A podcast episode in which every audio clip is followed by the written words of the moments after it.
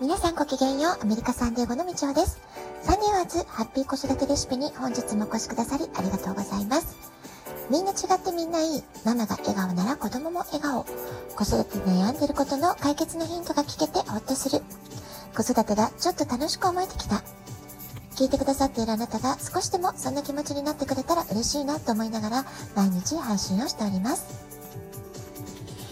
今朝も気持ちの良い青空が広がっているサンディエゴからお届けしています。えー、ウォーキングしてね、かなり汗ばむ、そういうね、天候になってきました。えー、今週もあっという間に木曜日、本当に飛ぶように時間が過ぎていく感じがします。あなたはいかがお過ごしでしょうか？えー、今日はね、お便りの紹介から始めたいと思います。初めてね、お便りをくださった方だと思います。えー、ラジオネーム、夏の妖精さんからいただきました。ありがとうございます。みちおさん、いつもラジオトーク楽しく拝聴しています。仕事で車に乗る機会が多いのですが、テレビも FM ラジオもあまり楽しいと思えず、みちおさんのラジオトークを聞きながらワクワクした気持ちで運転しています。今日はお聞きしたいことがありメッセージしました。いつもトークの時に流れている音楽は何という音楽ですか？耳に残り離れないので気になっています。もし差し支えなければ教えてください。ということでね、はい、お便り本当にありがとうございます。えー、仕事の移動中に私のラジオトークを聞いてくださってるってことでね、えー、テレビも FM ラジオも楽しくないのに、えー、私のラジオを聞いてワクワクした気持ちになってくれるってね、ま本当にありがたいですよね。この、こんな言葉をいただけるとね、えとっても嬉しいです。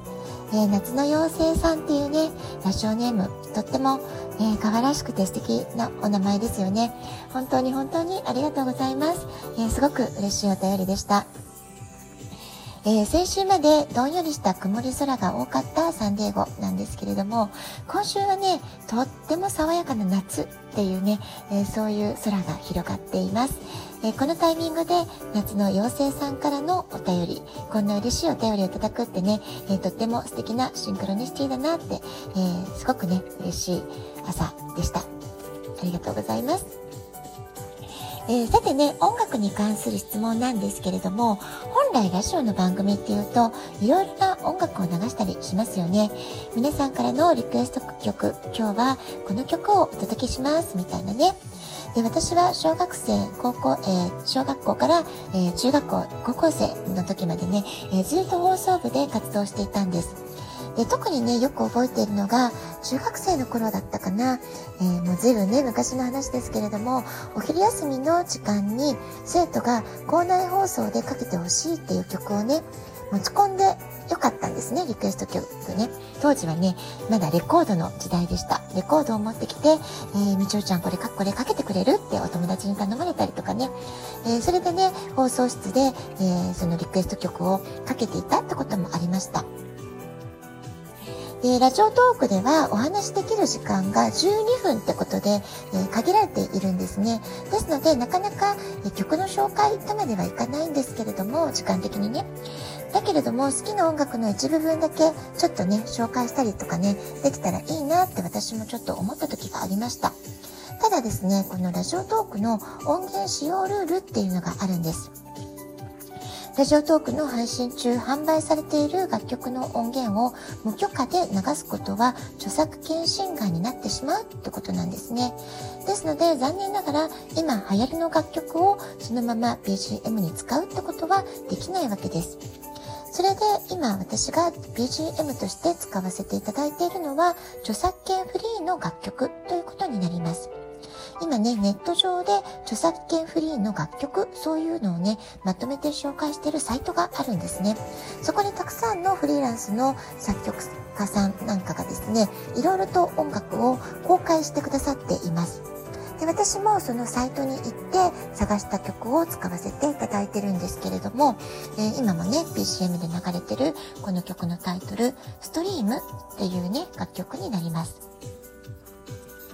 えそれから作曲者の方のお名前なんですけれども、キャアイさん。K-Y-A-A-I というね、綴りになりますけれども、キャアイさんという方の楽曲ということになるんですね。で、今日のラジオトークの概要欄にも、この作曲者の方のツイッターアカウントの、え、情報を貼っておきたいと思うので、えー、ぜひね、気になる方は、えー、このキャアイさんのツイッターの方から、えー、曲にね、アクセスしていただければと思います。で、今ね、使っているストリームという曲の紹介なんですけれども、作曲者の方が自ら書かれた紹介文があるので、それをね、読ませていただきたいと思います。おしゃれ雑貨屋さんで流れていそうな優しく爽やかなピアノハウスです。青空、緑、せせらぎ、水にきらめく光、風、木漏れ日、どこまでも続く道を駆け抜ける感じです。清潔感、ワクワク感、おしゃれ感、なんだか嬉しい感じ、心地よさや気持ちよさ、爽やかさを感じていただければと思います。